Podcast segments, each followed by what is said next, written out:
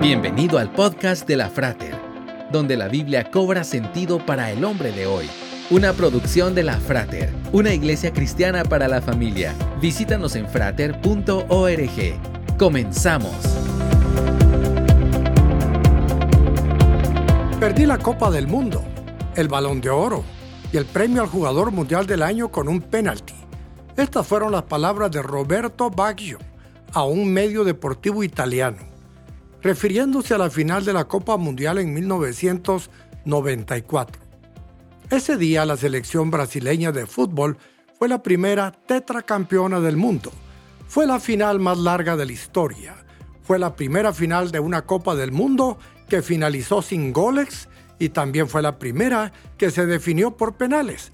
Me sentí morir por dentro, dijo Baggio, sobre los segundos que siguieron al cobrar el penalti. Además, pensé en la reacción que tendrían mis compatriotas. Me afectó durante años. Todavía sueño con ello.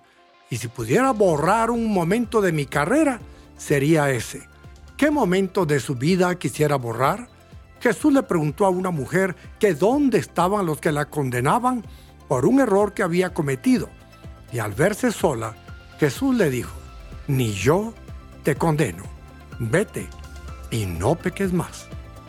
Reconozca a Dios y recibe el perdón de pecados y la oportunidad de seguir adelante con la frente en alto.